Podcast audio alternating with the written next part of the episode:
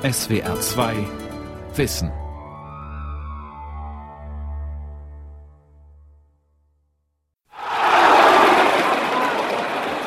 Handball ist für mich einfach ein Mix aus dieser unglaublichen Athletik und einem wirklich atemberaubenden Tempo. Die fantastische Stimmung in den Hallen, diese unglaubliche Dynamik, die heute irgendwie mit dem Handball verbunden ist und eben auch die große Abwechslung, die durch die hohe Torfolge automatisch da ist, die macht für mich den Reiz des Handballs als Zuschauer aus. Es wechseln sich so unterschiedliche Situationen ab und da sollte jeder mal in die Halle gehen, einfach mal sehen, die spektakulären Anspiele oder eben auch einfach Akrobatik pur, wenn die Außenspieler sich dort in den Kreis hineinwerfen. Also es ist schon wirklich sehr facettenreich. Handball. Geschichte und Faszination. Eine Sendung von Matthias Kussmann. Eine Sporthalle in der Nähe von Heidelberg. Der Geruch nach Gummiturnmatten hängt in der Luft. Man erinnert sich sofort an den eigenen Sportunterricht als Kind. Und nicht jeder tut das gern. Doch die Jungs, die hier trainieren, sind ganz bei der Sache. Folgen dem Trainer, rennen, schwitzen. Sie sind zwischen 15 und 17 Jahre alt und gehören zur B-Jugend der Rhein-Neckar-Löwen Mannheim. Die erste Herrenmannschaft spielt erfolgreich in der Bundesliga. Und genau das ist der Traum dieser Jungs. Profi werden, Bundesliga und Champions League spielen. Wir haben heute angefangen mit ganz normalen Bausteinen, wie wir sie jede Woche haben, mit Passarbeit, Torwarttraining, dann auch dementsprechend im Wurf. Sagt der B-Jugendtrainer Daniel Meyer. Und dann sind wir am Ende dann ins Grundspiel gegangen. Also Grundspiel heißt halt bei uns immer Situationen, die nah am Spiel dann eben dran sind, vier gegen vier im zentralen Raum, wo wir dann eben den Schwerpunkt gelegt haben auf ein Angriffsspiel in der ersten Sequenz und in der zweiten Sequenz haben wir dann einen Schwerpunkt draufgelegt auf unsere Abwehrarbeit. Die Junglöwen, so heißen die Nachwuchsspieler, lernen Technik und Taktik. Und sie haben regelmäßig Krafttraining. Handball ist ein sehr schneller, athletischer und auch harter Sport. In den Herrenteams stehen sich 100 Kilo Muskelpakete gegenüber, im Schnitt 1,90 Meter groß. Abwehrspieler umklammern Angreifer, drängen oder stoßen sie aus der Gefahrenzone, während Angreifer sich mit voller Wucht in die Abwehr stürzen. Aktionen, die beim Fußball sofort bestraft würden. Die Athletik, die Körpergröße, das kommt zusammen. Man muss ja athletisch sein, um sich selbst zu schützen. Der Sportwissenschaftler Manfred Wegner von der Uni Kiel hat früher selbst in der zweiten Bundesliga gespielt. Er war danach Trainer und ist dem Sport bis heute verbunden. Handball ist eine Kontaktsportart und dann braucht man ein angemessenes Muskelgerüst, um ja auch verletzungsfrei aus diesen Begegnungen zu gehen. Handball ist sehr abwechslungsreich. Ein atemloser Wechsel zwischen Angriff und Abwehr mit artistischen Einlagen der Spieler. In einer Minute können mehrere Tore fallen. Langeweile, wie manchmal beim Fußball, gibt es nicht. In Arenen mit bis zu 15.000 Zuschauern ist die Hölle los. Dennoch ist Fußball mit Abstand der beliebteste Sport und im Fernsehen allgegenwärtig. Früher wurden nur Spiele der ersten und zweiten Liga übertragen, nun auch die der dritten und vierten Liga. Während Handball sogar darum bangen muss, ob eine Weltmeisterschaft im öffentlich-rechtlichen Fernsehen gezeigt wird. Die Geschichte des deutschen Handballs ist ein dauerndes Auf und Ab. Europa- und Weltmeistertitel auf dem Feld und in der Halle wechseln mit Mittelmaß. Bei der EM 2018 in Kroatien schied das Team schon früh enttäuschend aus. Nun soll es 2019 bei der WM in Dänemark und Deutschland wieder besser werden. Die Nationalmannschaft, sie werden als Bad Boys bezeichnet und ich hoffe, dass sie dann für die WM wieder diesen Standard bekommen, auch als Bad Boys aufzulaufen, dass es da auch in der Mannschaft wieder dieses gemeinsame Ziel gibt und diese gemeinsame Schwingung, die macht es einfach aus.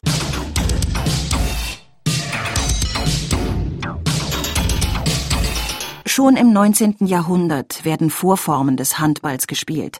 Im damaligen Deutschen Reich, in Skandinavien und im heutigen Tschechien. Die Mannschaften haben meist sieben bis zwölf Spieler, aber es gibt auch Massenspiele mit 50 Akteuren pro Team. Dabei geht es mitunter rustikal zu. Prügeleien sind keine Seltenheit. Diese handballähnlichen Spiele haben wenige Anhänger. Um 1900 dominieren Turnvereine den Breitensport. Doch dann beginnt der europäische Siegeszug des Fußballs, der aus dem liberalen England kommt. Das gefällt den nationalistischen deutschen Turnvereinen gar nicht. Dieser Streit zwischen äh, dem deutschen Turn und dem englischen Sport, der ja im Fußball seine erfolgreichste Sportart hatte, hat eben dazu geführt, äh, dass viele Turnfunktionäre quasi an einem neuen Spiel gebastelt haben. Und Handball ist äh, quasi ein Spiel, das aus diesem Konflikt auch hervorgegangen ist. Der Journalist Erik Eggers hat mehrere Bücher über Handball geschrieben und ein Standardwerk zu dessen Geschichte herausgegeben. Er zeigt, dass der Begriff Handball zum ersten Mal am 29. Oktober 1917 fällt, im Nachrichtenblatt für den Berliner Turnwart. Dort werden Regeln formuliert, die bereits viel Ähnlichkeit mit dem heutigen Spiel haben. Seitdem gilt Deutschland als Mutterland des Handballs. Er ist zunächst ein Frauensport und wird im Ersten Weltkrieg begründet, was kein Zufall ist. Dieses Frauenspiel wurde deswegen entwickelt, weil viele äh, Funktionäre, äh, auch im Turn, nach einem Ausgleichsspiel gesucht haben für diejenigen Frauen, die nun in den Fabriken arbeiten mussten, weil ja viele Männer an der Westfront waren und insofern äh, Frauenarbeit gefragt war im Ersten Weltkrieg. Dieser Urhandball in Turnhallen gespielt, ist nicht besonders erfolgreich. Doch daraus entwickelt sich der Feldhandball der Männer, der in den 20er Jahren schnell populär wird. Man kann vielleicht das so formulieren, dass dieses Spiel Handball, das eigentlich als körperloses Frauenspiel zunächst konzipiert worden war, dass das umformuliert wurde in ein aggressives Männerspiel. Und das nun auch nicht mehr in der Halle gespielt wurde, wie 1917 oder 1918 das Frauenspiel, sondern auf Fußballfeldern. Ja, die ganzen äh, taktischen Systeme dieses neuen Feldhandballspiels äh, haben sich auch angelehnt an das Fußballspiel. Es gibt ebenfalls elf Spieler pro Team mit Abwehr, Mittelfeld und Sturm. Vor dem Tor ist ein Halbkreis markiert, am Scheitelpunkt elf Meter entfernt, den weder Abwehr noch Angreifer betreten dürfen. Es muss von außerhalb geworfen werden. Das körperbetonte Spiel und die Ähnlichkeit zum Fußball sollen viele Zuschauer locken. Und die Rechnung geht auf. Bald kommen Zehntausende Fans in Fußballstadien, um Männerhandball zu sehen. Auch die Frauen spielen weiter, finden aber leider bis heute wenig Beachtung. Die Popularität des sogenannten deutschen Sports nutzen die Nazis für ihre Propaganda. Ein guter Spieler könne nicht nur den Ball weit und gezielt werfen, sondern auch Handgranaten. Bei den Olympischen Spielen 1936 in Berlin soll die deutsche Mannschaft unbedingt gewinnen. Obwohl Handballer damals keine Profis sind, wird das Team besonders gefördert. Die deutsche Mannschaft, die damals unter dem Reichstrainer Kaundinja zusammengezogen wurde, hatte quasi unter ja, halbwegs Profibedingungen trainieren können und äh, hat dann auch mit klarem Vorsprung den Olympiasieg errungen. In dem letzten Spiel gegen Österreich mit 10 zu 6 Toren gewonnen. Das deutsche Team ist durch sein intensives Training auf Jahre hinaus kaum zu schlagen. Nach dem Krieg ist die Mannschaft international gesperrt. Aber nach Gründung der Bundesrepublik und der DDR 1949 dürfen deutsche Teams wieder mitspielen. In den 50er Jahren gibt es eine Blüte des Feldhandballs, kann man sagen. Die Weltmeisterschaft 1955 in Westdeutschland gilt quasi als die größte Konjunktur des Feldhandballs überhaupt. Damals sind 50.000 Menschen zum Finale in das äh, Dortmunder Stadion Rote Erde geströmt äh, zum Finale Deutschland oder Westdeutschland gegen die Schweiz. Strohmeier, der Blonschow zu blöd, die, die eigentlich rechts außen spielen sollte. Jetzt links auftaucht, Hochschuss und ins kurze Eck und ans Außennetz. Und da hat Heinz Singer, der Polizist aus Hamburg im deutschen Tor, noch einmal Glück gehabt. Deutschland gewinnt 25 zu 13 und wird Weltmeister. Trotz der Erfolge beginnt jedoch der langsame Abstieg des Feldhandballs. Skandinavien und der Ostblock, schon damals Handball-Hochbogen, entscheiden sich für das Spiel in der Halle und die deutschen Mannschaften ziehen nach. Nicht zuletzt, weil im Winter die Bedingungen draußen zu schlecht sind. In der Halle treten nur noch sieben gegen sieben Spieler an. Das Feld misst 40 auf 20 Meter, die Tore sind zweimal drei Meter groß. Der Wurfkreis ist sechs Meter entfernt. Ein Spiel dauert zweimal 30 Minuten. Die Uhr wird bei jeder wichtigen Unterbrechung angehalten, etwa wenn ein gefaulter Spieler liegen bleibt. So ist, anders als im Fußball, keine Spielverzögerung möglich. Wo ich immer sage, hey, steh doch mal auf, Fußballer.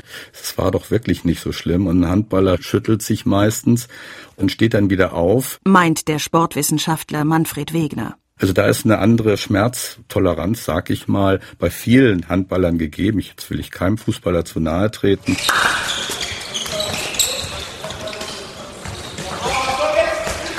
Der Wechsel in die Halle verändert das gesamte Spiel. Es wird viel schneller und athletischer. Anders als im Großfeld greifen nun alle Spieler an und alle eilen in die Abwehr zurück. Es ergibt sich ein ständiges Hin und Her. Und man hält den Atem an, wenn ein Spieler hochspringt, den Ball aus nur wenigen Metern mit über 100 Stundenkilometern abfeuert und der Torwart sich ihm entgegenwirft. Vor Verletzungen und blauen Flecken darf er keine Angst haben. Es ist eine Faszination. Ich habe ja selber noch sehr lange Handball gespielt und vor dem Spiel bin ich immer selbst ins Tor gegangen, weil ich es einfach geliebt habe. Es ist immer eine Eins oder häufig so eine Eins und Eins Situation gegen den Schützen dort zu bestehen, zu antizipieren, sich wie eine Katze zu bewegen. Das ist einfach eine Faszination, als Torwart dazustehen und wenn man dann schnell reagieren kann, dann kann man so viel Spaß haben und diese Angst baut sich dann gar nicht auf, sondern man schüttelt sich und sagt so, wo ist der nächste Ball? Handball lebt von artistischer Körperbeherrschung, enormer Schnelligkeit und Sprungkraft. Der bis heute spektakulärste Spielzug ist der sogenannte Kemper-Trick, eine regelrechte Flugeinlage der Spieler. Ein Angreifer durchbricht die gegnerische Abwehr und springt möglichst hoch in den Torkreis. Er bekommt den Ball im Sprung genau in die Hand gespielt, damit er werfen kann, bevor seine Füße wieder den Boden berühren. Denn sonst wäre das Tor ungültig. Er darf den Kreis nicht betreten. Es ist eine ganz Körperkoordination, die beim Handballer wichtig ist. Es sieht manchmal sehr geschmeidig aus. Es sind diese Bewegungen in der Luft, wo nach einer Täuschung noch ein Ball ganz anders gezogen wird, als der Torwart das erwartet. Und das sind schon besondere Momente, die auch eine sehr hohe koordinative Fähigkeit und technische Fertigkeiten einfach verlangen. Der Kemper-Trick stammt von dem legendären Handballer Bernhard Kemper der in den 1940er und 50er Jahren spielt, deutscher Meister und Weltmeister wird und auch als Trainer Erfolg hat. Den Spielzug, der nach ihm benannt ist, setzt er erstmals 1954 in der Hallen-WM gegen Schweden ein. Später erinnert er sich, wir haben das zweimal, dreimal gemacht. In der Halbzeit kam der schwedische Trainer Kurt Wartmark, kam auf mich zu, sagte, Bernhard, wie habt ihr das gemacht? Das war ja super. Da habe ich gesagt, lasst dir Zeit, wir machen das noch ein paar Mal.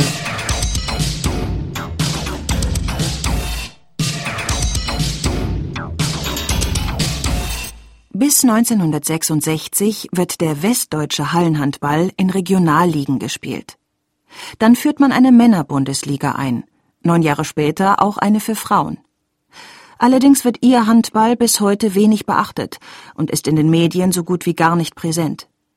1993 werden sie Weltmeister, 1997 und 2007 Dritter. Danach verlieren sie den Anschluss an die Weltspitze. Zu DDR-Zeiten hatte das Frauennationalteam dort viele Erfolge vorzuweisen. Genau wie das der DDR-Männer. Erik Eggers.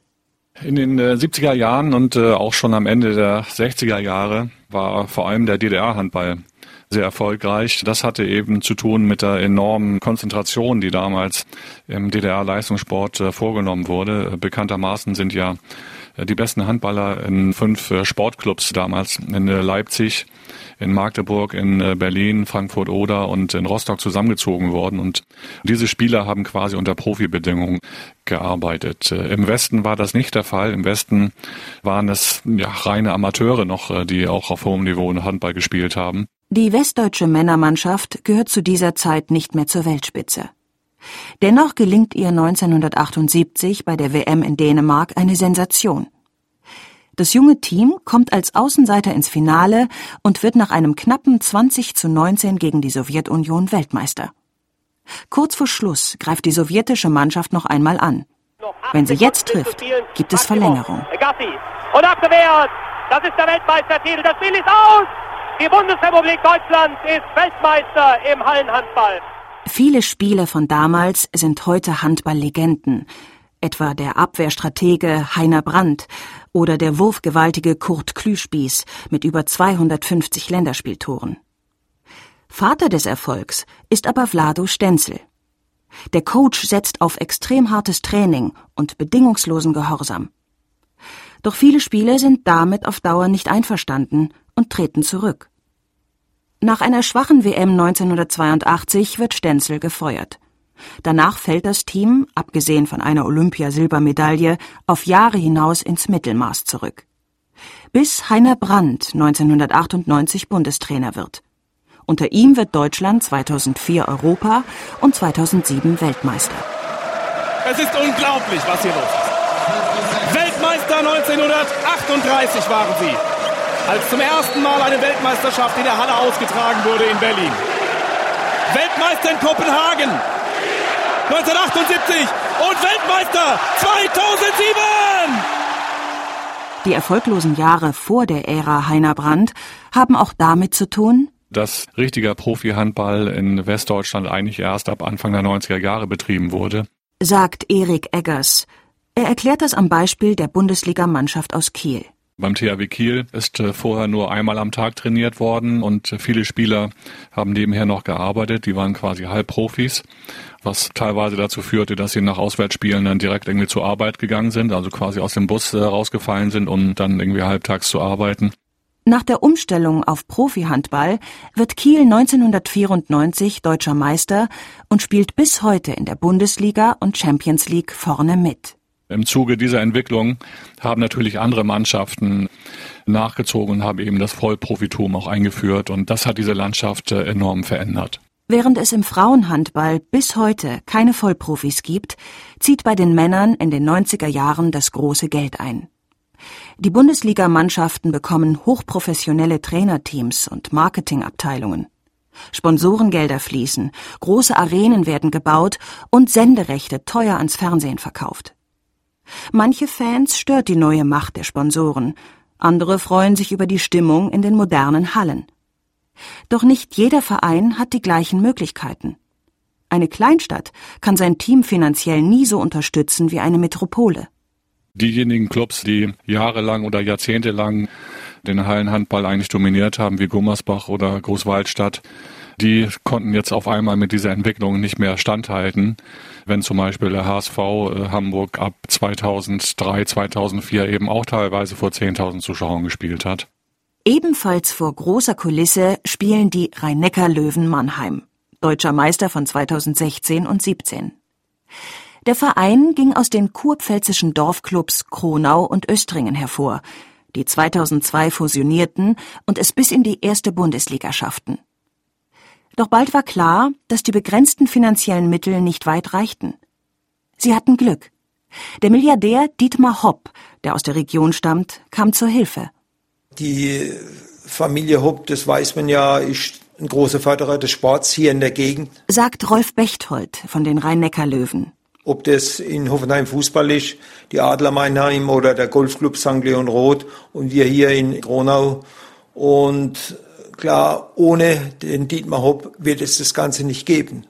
Auch nicht die riesige SAP-Arena Mannheim, eine Multifunktionshalle, in der Rockkonzerte oder Eishockeyspiele stattfinden, und die Heimspiele der Löwen. Zudem hat der Milliardär dem Verein eine Trainingshalle in Kronau spendiert und gleich daneben ein sogenanntes Nachwuchsleistungszentrum samt Internat. Denn auch das hat sich im Profihandball verändert. Jugendspieler kommen nicht mehr von der Straße. Sie werden von Scouts gesucht, zu großen Vereinen geholt und dort aufgebaut, was Fitness, Taktik und Athletik angeht. Im Kronauer Internat wohnen derzeit zwölf sogenannte Junglöwen von 14 bis 18 Jahren. Rolf Bechtold leitet das Haus. Die leben hier die ganze Woche, den ganzen Monat, das ganze Jahr über, außer sie haben dann am Wochenende mal Zeit, nach Hause zu fahren. Sie werden hier versorgt. Wir haben eine feste Dame, die den Jungs das Frühstück macht, das Mittagessen bereitet und das Abendbrot. Wir haben eine Wäschefrau, die Angelika, die die Wäsche wascht, egal ob private Wäsche oder Sportwäsche. Die Jungs können sich hier fühlen wie Profis. sag mal, die müssen im Endeffekt nur eines machen. Sie müssen richtig trainieren und in die Schule gehen. Und wenn es mal nicht klappt in der Schule, gibt es im Internat Nachhilfelehrer für jedes Fach. Besteht bei pubertierenden Jungs, die so umsorgt werden, nicht die Gefahr abzuheben, sich schon als Stars zu fühlen? Bei den Jüngeren noch nicht, sagt Bechtold, bei den Älteren manchmal schon. Dafür gibt es Gegenmittel. Im Internat müssen die 17-, 18-Jährigen genauso Küchendienst machen und Müll wegräumen wie die Kleinen. Und sie trainieren ab und zu mit der zweiten Herrenmannschaft. Das schmeichelt ihnen zwar, doch sie bekommen auch Grenzen gezeigt. Plötzlich sind sie, die Kleinen, müssen den Älteren Bälle oder Getränke holen. Und diese Jungs werden von diesen älteren Spielern schon zurückgeholt auf den Boden der Tatsachen. Die Jugendlichen aus dem Löweninternat besuchen das Östringer Gymnasium oder das Berufskolleg in Sinsheim, das normalerweise zwei Jahre dauert. Doch die Schule hat für die jungen Sportler einen dreijährigen Zug eingerichtet, der mit dem Fachabitur endet. So bleibt Zeit fürs Training und verschiedene Praktika. Zum Beispiel in der Behindertenschule direkt neben dem Internat. Wir sind bestrebt eigentlich, dass jeder Spieler von denen zumindest ein halbes Jahr lang Praktikum in der Behindertenschule macht. Einfach, um den Jungs zu zeigen, dass sie auf der Sonnenseite vom Leben stehen. Behinderte oder sogar teilweise schwerstbehinderte Kinder, die haben es nicht so schön wie sie, die eigentlich nur Schule machen müssen und ein bisschen Handball spielen. Ja, hallo, ich bin der Philipp Awanzu, ich bin 17 Jahre alt.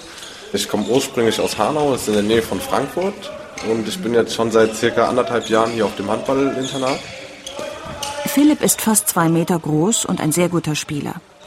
Er könnte mit viel Arbeit und Disziplin einmal in der Bundesliga spielen. Trotzdem überlegt er, welche beruflichen Perspektiven es gäbe, wenn es nicht klappt mit dem Traum vom Handballprofi. Ich mache zurzeit ein äh, halbjähriges Praktikum in einer Behindertenschule und da muss ich sagen, dass mir das auch ziemlich gut gefällt. Vielleicht auch was im Bereich Sozialen. Und wenn einer schon sowas sagt, ist das spitze die behinderten Kinder. Sie können sich gar nicht vorstellen, wie die begeistert sind von diesen Jungs. Da bist du richtig stolz, dass hier sowas vonstatten geht. Diese Verzahnung Leistungssport und Behindertensport. Nur wenigen Jungs aus dem Internat gelingt der Sprung in die Bundesligamannschaft der Löwen. Vielleicht einer von 100 schafft es, in der ersten Liga oben anzustoßen. Bei uns ist sowieso das Problem, wir haben eine erste Mannschaft, die jedes Jahr um die deutsche Meisterschaft mitspielt, in der Champions League was reisen will. Aus der Jugend direkt in ein so starkes Team zu wechseln, ist schwierig.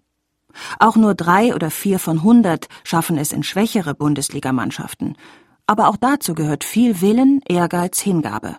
Und eine Menge Verzicht. Eben nicht nach dem Training in die Disco oder an die Playstation, sondern weiter Würfe üben, wie Uwe Gensheimer es als Jugendlicher in Kronau tat. Heute spielt er in der Nationalmannschaft. Der ist nach jedem Training nach einer Stunde in der Halle gestanden, hat dann Drehwürfe für sich gemacht, hat den Ball wieder geholt, hat wieder den Wurf probiert. Und sowas vermisse ich teilweise von diesen Jungs. Die haben ja alle Möglichkeiten. Die müssen nur die Haustür raus und drüber die Haustür rein. Das sind 20 Meter, sind sie in der Sporthalle. Nämlich nur, wenn sie diese Sachen machen, da gibt's auch was. Gell? Und dann können sie das erreichen. Ihr Ziel, erste Liga. Ne? Und dann hätten wir unseren ja, unseren Auftrag erfüllt.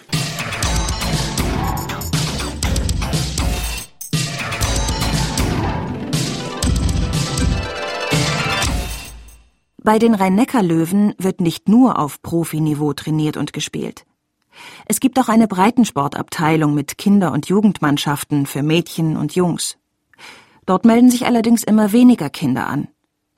Im Breitensport haben der Männer- und Frauenhandball Nachwuchssorgen.